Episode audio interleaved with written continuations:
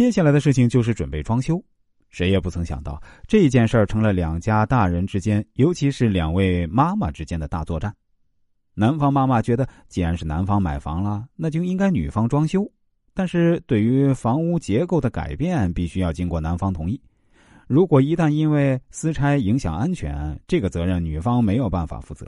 所以，从设计师进驻开始呢，男方家就仿佛成为了房屋的保护神，这个不能拆，那个不能碰。从头到尾的死盯。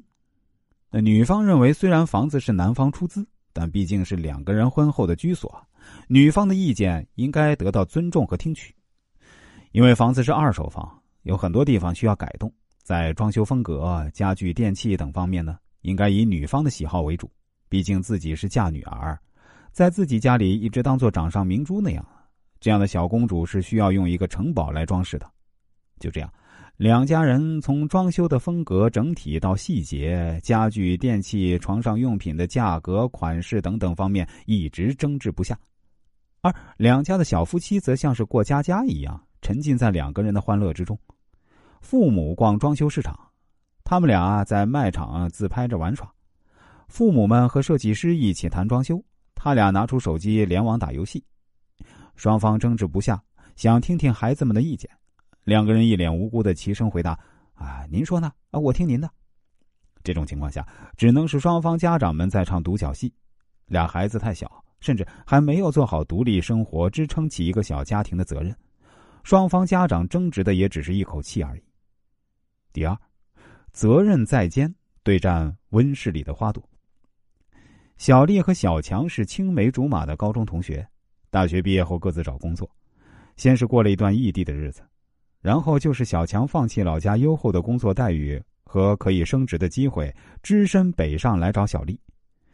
小丽的工作属于旱涝保收的事业单位，毕业后家长托关系给她找的，然后就在父母的保护和帮助下买房定居。在父母眼里，她还是那个长不大的小姑娘；在小强眼里，她还是那个单纯的高中女生。终于，两个人修成正果，开始装修自己的新房。装修的事情主要是由小丽的叔叔负责，因为叔叔在老家就是干装修的，所以对于一切事情都是熟悉的，而且又有了小丽父母的托付，装修的非常顺利。小丽基本上没到过现场，对叔叔完全放心。对于家装风格、家具布置等等，全是叔叔负责。小强则是非常重视，因为他想的是新房毕竟是他们两个人住。凡事都要商量设计，对于新生活，他是充满种种设想的。如果大家想要了解更多这方面的内容，其实也是可以的。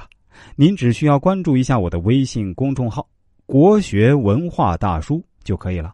下面我再说一遍啊，我的微信公众号是“国学文化大叔”，公众号的头像是一个蓝色的太极头像。大家千万不要加错了呀！